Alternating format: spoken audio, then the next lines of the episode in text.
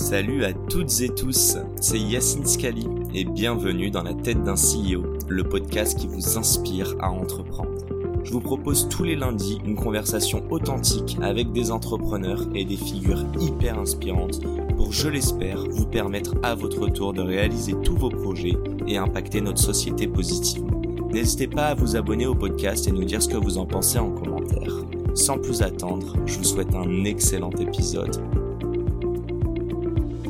On l'a pas dit, mais vous n'avez pas levé d'argent. Non, Vous êtes une quarantaine, cinquantaine, c'est ça? On est 68. 68 maintenant. Ouais. Ok. Euh, vous vous êtes euh, fait racheter sous un format de LBO et c'est drôle. Alors je vais expliquer. hein. Donc c'était cet été, il me semble. C'était en juin, ouais. Ouais, c'est ça.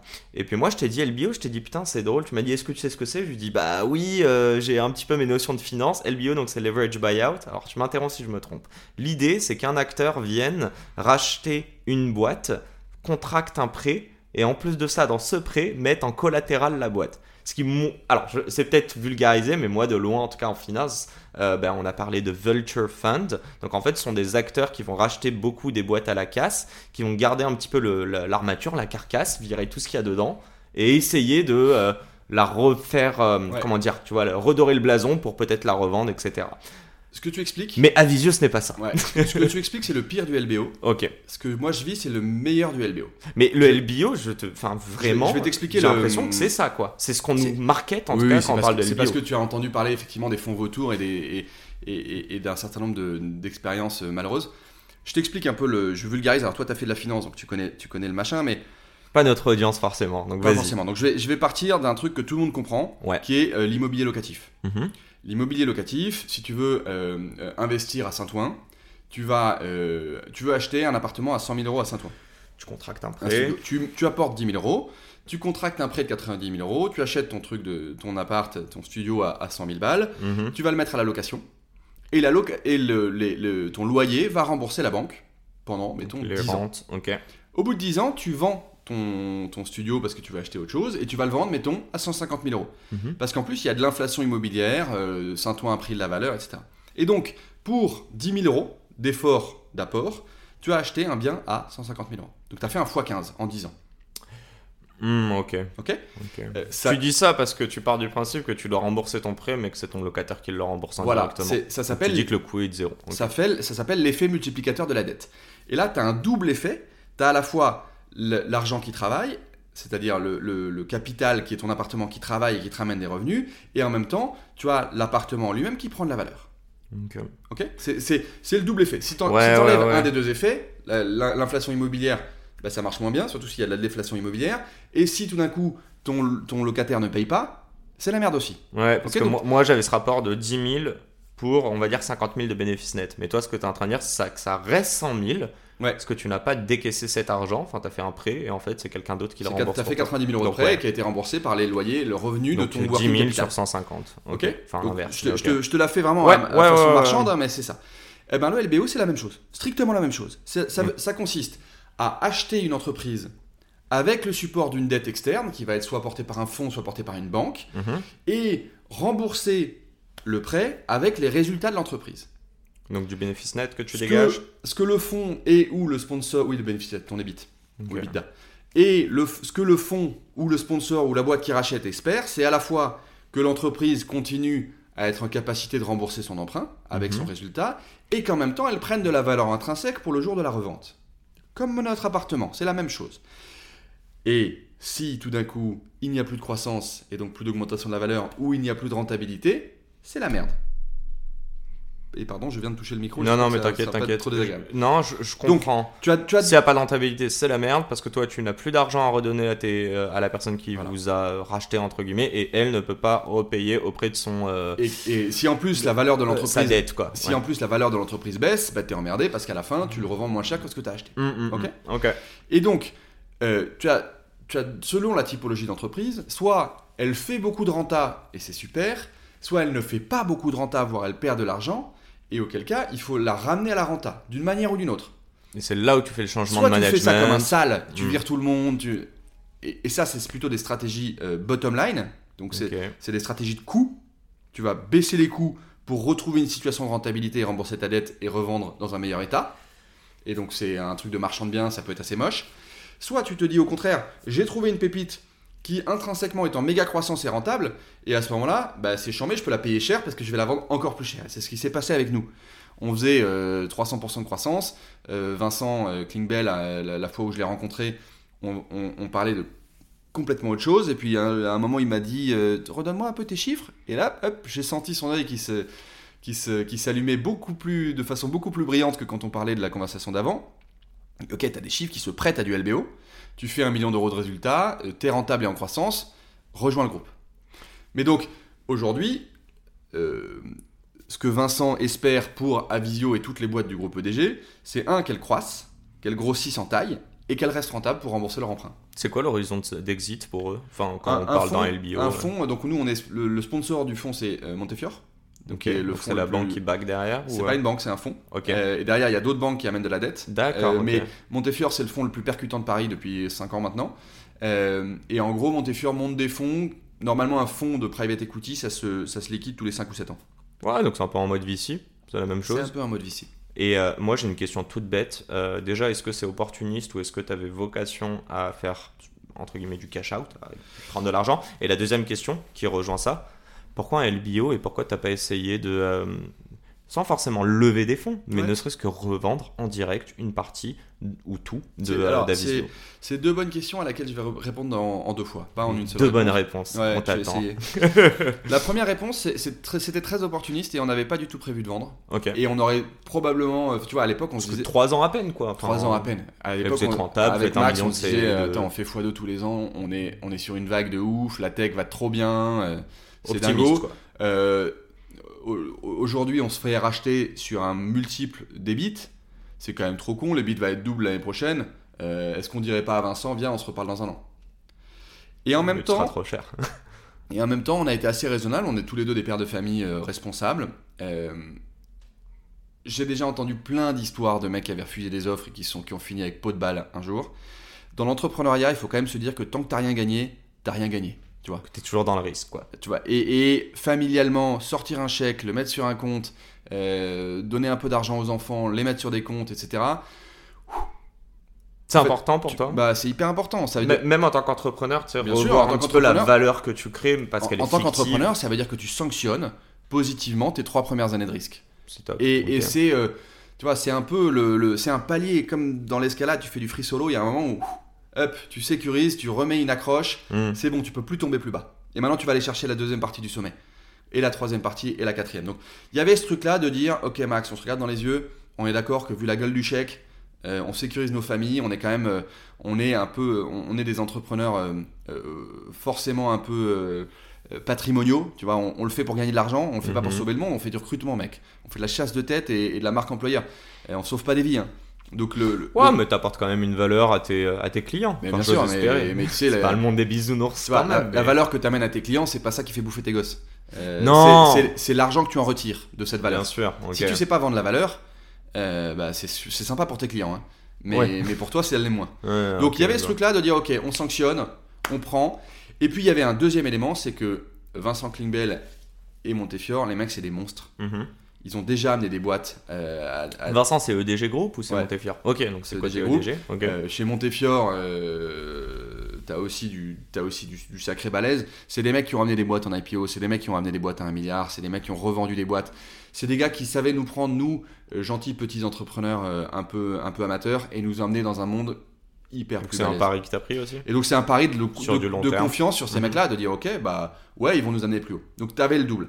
Et ensuite, euh, sur, euh, sur ta question de pourquoi est-ce qu'on n'a pas vendu tout simplement, c'est que personne n'achète une boîte de service. Euh, en fait, Sur 2-3 ans d'exercice, non? sur 2-3 ans d'exercice, mais surtout, le, je te l'ai dit tout à l'heure, la valeur de la boîte, c'est la valeur du patron. Hmm.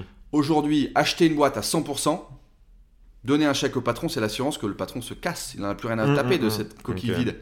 Et donc, tout Y'a ce pas que- de clause sur ça Euh, Bien sûr, euh, mais nous on a été racheté à 51%. hein. Ok. On a 49% de- d'Avisio. Et c'est pour ça qu'on a très envie de, un jour que ces 49% valent euh, 5, 10, 100 fois ce qu'on a vendu la Un première tien fois. vaut mieux que deux, tu l'auras. Non. Voilà. Et attends, juste. Et donc demain, moi je préfère avoir euh, 25% d'une boîte qui a fait x5 Bien sûr. ou 1% de WebHelp qui vaut 4 milliards, tu vois. Et c'est le même principe aussi quand un fondateur Je sais, pas solopreneur. combien de- je sais pas combien vaut WebHelp. Non, non, je sais euh, pas, mais je pense qu'on a compris la règle, mais c'est aussi de se dire euh, est-ce que je devrais pas filer même 50% à un associé que versus garder 100%. Voilà. Vaut mieux avoir 50% de quelque chose qui pète que 100% d'un. Et, Attends, et juste ça résout le problème de la levée. Ouais. C'est que d'une part, j'avais pas besoin de lever. D'ailleurs, Oui. EDG n'a pas mis d'argent dans Avisio. EDG a mis de l'argent dans, nos poches à nous, les fondateurs. Ouais, ok. Nous ont acheté nos parts. Et il n'y avait pas une clause C'était juste ça là. Est-ce que Avisio n'a pas. Euh, Avisio, pardon. Euh, EDG n'a pas dit euh, par contre, euh, les fondateurs, si vous voulez partir de Avisio, c'est au minimum dans 3 ans. Non.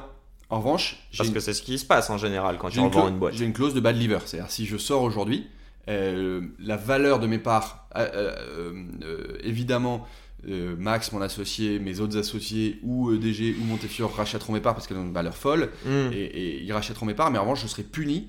Il y a une clause, de, de- une clause punitive sur la valeur des parts. 25% ou quelque chose. C'est même plus. Ok. Mais ce qui Euh, est normal parce que eux Ce qui est normal. misent sur non pas Avisio aujourd'hui, mais dans 3, 4, 5, 6 donc- ans avec toujours Henri à la tête. quoi. Exactement. Euh, mais donc, j'ai pas d'earn-out. Ça, c'est plutôt un format de, de, venture, de VC, corporate venture, startup. etc. J'ai Mhm. pas d'earn-out. Je peux partir. Je suis libre. Mais en revanche, si je le fais, je perds de la valeur. Mais tu as des incentives, ouais, Voilà. du coup, pour rester. Ok, très clair. Euh, tu nous as parlé, parce qu'on continue un peu dans l'entrepreneuriat et que ça fait déjà une petite cinquantaine de minutes, donc ça touche bientôt à sa fin, euh, de modèle speedboat. Je crois que c'est ça. Ouais. Donc vous lancez aussi ces, Ouais. euh, ces, ces business units. Est-ce que tu, donc tu nous as expliqué, est-ce que tu peux nous donner un exemple très factuel de euh, qui est-ce que tu envoies Est-ce que c'est forcément des personnes qui étaient déjà chez Avisio en interne ou est-ce que tu recrutes des personnes externes pour monter ces business units? Tu nous en parlais de 7. Ouais. mais je crois comprendre qu'il y en a eu plus. Donc il y a eu des succès, mais il y a aussi eu des échecs. Et j'aimerais comprendre combien de temps ça prend avant de te dire on le garde ou on le garde pas, c'est un succès, un échec. Euh, on a, j'ai pas énormément comme de le recrutement, mais en, euh, en fait, le, pour nous, le milestone euh, qu'on vise, c'est de dire une boîte, une filiale interne qu'on est capable de monter et, et qui, sur un BP, est crédible à 2 millions d'euros de chiffre d'affaires en deux ans, on y va. Ok, ouais, après BP, Et- ça reste des plans sur la comète, entre mais guillemets. mais c'est en fait c'est ça qui va être le juge de paix. C'est que la plupart du temps, on s'associe avec des gens qui se collent au chaume du et qui ont deux ans de- d'espérance de, vie. Et en fait, c'est ça le, le truc, c'est euh, s'il reste Tu six- tu six mois, recruter, en 12 fait. mois, 6 mois, tu vois, 6 mois, 10 mois, 10 18 mois euh, à ces intrapreneurs et qu'en fait, on est en train de se dire, ok, bah, il n'y a pas ce qu'il faut Mhm. pour aller à 2 millions et on n'ira jamais et il n'y aura pas de quoi payer un fondateur à sa juste valeur, etc. Ah bah, c'est le signal de, de dire qu'il faut s'arrêter. Est-ce que la clé de la réussite euh, pour un entrepreneur, c'est justement d'être capable de voir ces petits signaux qui parfois sont faibles, hein, mais toujours les anticiper?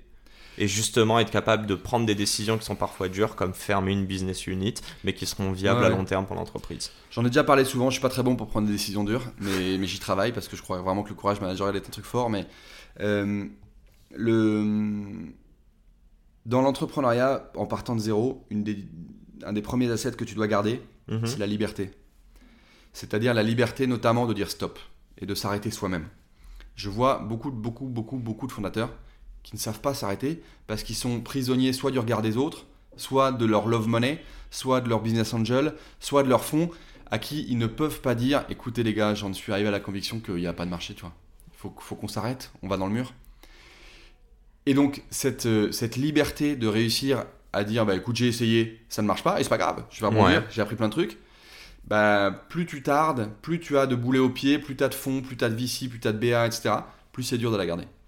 Et le regard des autres en est une vachement dire, il faut un courage assez fort pour, ça, pour avouer ou s'avouer à, pardon, à moitié vaincu, même si c'est sur Ouais, un ce- projet. En ce moment, tu as Max Paris euh, de MyBizDev qui, Mhm. a, tu vois, qui, fait, qui a fait un, un, un post-mortem, euh, qui est en train de faire un, par épisode un post-mortem chambé de MyBizDev. Franchement, je suis hyper admiratif parce que dire euh, bah, on est mort, c'est dur. C'est Ouais, super et, puis, dur. et puis en plus de ça, je- enfin, il y aura toujours des gens pour casser du sucre sur ton dos et dire ouais tu fais ça pour faire du buzz, alors qu'en plus il a, il a killé sa boîte. Mais je trouve ça hyper honorable de te dire que tu le fais aussi pour les autres. Ouais, mais et vraiment, euh, savoir euh, attendre et, et retarder le plus possible le moment où tu n'es plus libre. C'est une recommandation super forte. Euh, Ouais, ça fait un bon 50 et quelques minutes. J'aimerais te poser mes dernières questions du tac au tac, mais avant de passer à ça, est-ce qu'il y a un petit sujet qu'on a oublié ou que tu voudrais aborder Ou il y a d'autres choses? Euh, tu m'as un peu, un peu asmaté de questions, donc je sais plus trop où j'en suis dans mon plan. Euh, T'es plus dans la défensive. Ouais. J'essaie de pas me noyer sous tes questions. Euh, non, non. Non, c'est je crois good. qu'on est- Je crois qu'on Bon. est pas mal. Bah, je vais te poser ces petites questions euh, du tac au tac en, en vidéo. Donc, euh, bah, restez avec nous et vous allez les retrouver en vidéo sur les réseaux. À tout de suite. Et nous sommes donc de retour pour les dernières questions du tac au tac. C'est parti. Ma première question pour toi, Henri. Euh, Qu'est-ce que l'entrepreneuriat, si tu pouvais le définir par un mot ou un groupe de mots et pourquoi? L'entrepreneuriat, c'est apprendre à oser. Et c'est un peu plus chaque jour apprendre à oser. Pourquoi? Parce que le, la plupart du temps, la barrière à l'entrepreneuriat, ce n'est que euh, de la trouille, du trac, de je vais pas y arriver. Et, et souvent, le- la première étape, c'est se confronter à cette trouille-là, et ensuite, toutes les autres étapes, c'est aller encore un peu plus loin dans ah ben oui, je pourrais aussi faire ça, et puis je vais faire ça, et puis je vais faire ça. Et c'est tout un, un enchaînement de, de petites étapes de 1 mètre par 1 mètre par 1 mètre par 1 mètre. Et, et apprendre à oser, c'est réaliser que chacun des mètres est facile, Mhm. et qu'au bout d'un moment, ben, on a parcouru 1000 km. C'est quand la dernière fois que tu as eu la trouille? C'est quoi le truc qui te fout le plus la trouille en ce moment dans l'entrepreneuriat? Le truc qui me fout le plus la trouille, c'est il y a, il y a en ce moment des éléments de, de contexte macro dans le marché qui sont pas simples euh, dans l'écosystème des startups. Et, et moi, je peux éventuellement avoir la trouille d'une crise systémique de, de moutons, tu vois, de trucs où tout le monde se suive dans, dans une crise vers le bas. On va bien regarder à visio dans les prochains mois alors. Euh, deuxième question. Si tu avais la possibilité de choisir un board member, euh, vivant, mort, fictif ou réel, et elle se prête très bien parce que dis-moi si je me trompe, mais à visio est toujours gérée euh, de manière indépendante euh, à ce niveau-là. Bah, on a les board members de chez EDG, mais je rajouterais bien, il y a un gars qui est, d'une, qui est vraiment très balèze, qui est Frédéric Jousset, le fondateur et patron de WebHelp. Euh, qui a amené la boîte à des niveaux incroyables alors que c'est un business difficilement scalable, hyper exigeant, un business de people, de service. Hmm. Et, euh, et Frédéric Jousset, euh, bah, chapeau bas. Et, et en plus, il est un peu clivant, il, il agace un peu, donc ça, me- ça me ferait marrer. Bon, Fred, si tu nous écoutes. euh, si t'arrives à l'interviewer, euh, ah ben écoute, je lui proposerai. c'est euh, hein. tu, tu me mets un petit cut sur le term sheet ou. Je, ne perds pas mes objectifs financiers de vue. Non, je rigole. Euh, troisième question. Euh, donc on a dit l'entrepreneuriat, on a fait le board member. Oui, je crois qu'il y a un projet euh, qui n'a jamais vu le jour, mais que tu aurais bien voulu lancer. Et qui sait, peut-être qu'un jour que tu lanceras. Qu'est-ce que ce serait? Et pourquoi? Alors moi, il y avait a une boîte où j'ai mis deux trois fois le début d'un BP sur Excel, c'est de repenser les résidences, enfin l'hôtellerie pro de, des remote workers. En gros, c'est quoi le format où tu fais revenir tes remote workers dans des hôtels à Paris sans te faire ouvrir la semaine de la Fashion Week et sous un format d'abonnement? C'est-à-dire t'abonner à tes remote workers à un certain nombre de nuits d'hôtel à prix garanti et qualité garantie. Et donc il y a, y a un marché gigantesque qui est ouvert et qui est pas complètement réglé. Très clair, j'avais reçu euh, du coup euh, David euh, de, de Dayuse. Euh, je sais pas si ça te parle. C'est Ah de la. bah oui, mais oui, c'est pas ok. tout à fait le même usage. Non, Euh, c'est pas le même, mais justement ça. Et puis je me souviens qu'à mon micro, il, il me, il me racontait, donc c'était il y a un petit bout de temps, mais qu'il allait ouvrir euh, une ribambelle de services en fait, où t'étais pas obligé de payer, tu vois, une nuitée, tu pouvais aller dans un hôtel euh, et, Ouais, et- tu et peux jouer de pas mal. Exactement. Il y a plein de trucs. euh, Et donc, euh, donc ça fait écho. Euh, allez, avant-dernière question. Euh, L'avant-dernière est toute simple. Je sais pas si c'est à Henri d'il y a quelques années ou si c'est à notre audience, mais il faut vraiment se dire que notre audience reste assez, euh, comment dire.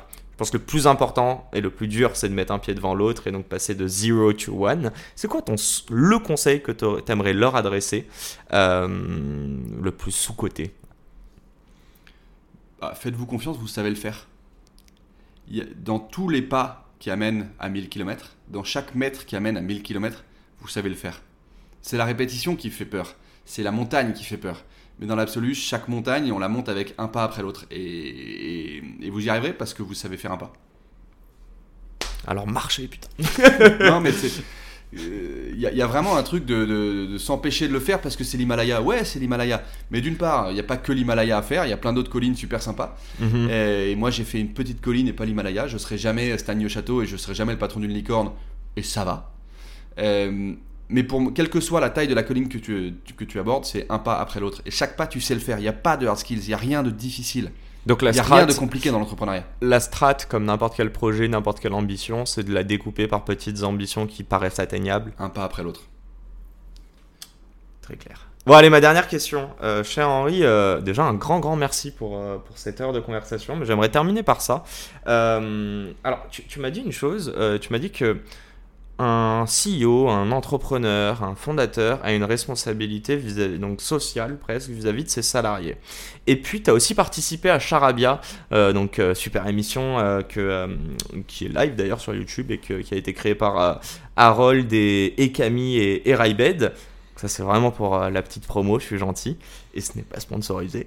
Non, ma question est simple. Je suis tombé sur un débat où la question était euh, si les salariés ont le droit de faire grève, est-ce que le CEO devrait faire grève? Et je suis curieux d'avoir ton avis là-dessus. Alors, l'intitulé est un peu démago, je te la- Ouais. l'accorde. La grève est un droit social français nécessaire qui est la dernière étape et la dernière arme des salariés pour obtenir quelque chose. Et donc, c'est le moment où tu n'as pas réussi Mhm. à obtenir ce que tu voulais, et donc tu fais grève parce que c'est ton arme la plus grave à l'égard de ton patron. C'est-à-dire tu, tu, tu sors de l'appareil productif et donc tu coûtes de l'argent sans en rapporter. Et donc tu fous la merde. Et donc tu- euh, par la force tu vas obtenir quelque chose. Faire grève n'étant pas manifester. Un patron peut tout à fait aller manifester, ça. Mais qu'un patron fasse grève pour obtenir quelque chose que lui peut décider, ça n'a pas de sens. Donc un patron peut faire grève, mais un patron, si un patron fait grève, il est con. En revanche, si un patron manifeste contre le gouvernement pour obtenir quelque chose du gouvernement, ou s'il fait de la grève du zèle ou de la grève de la livraison, ça, ça, c'est autre chose.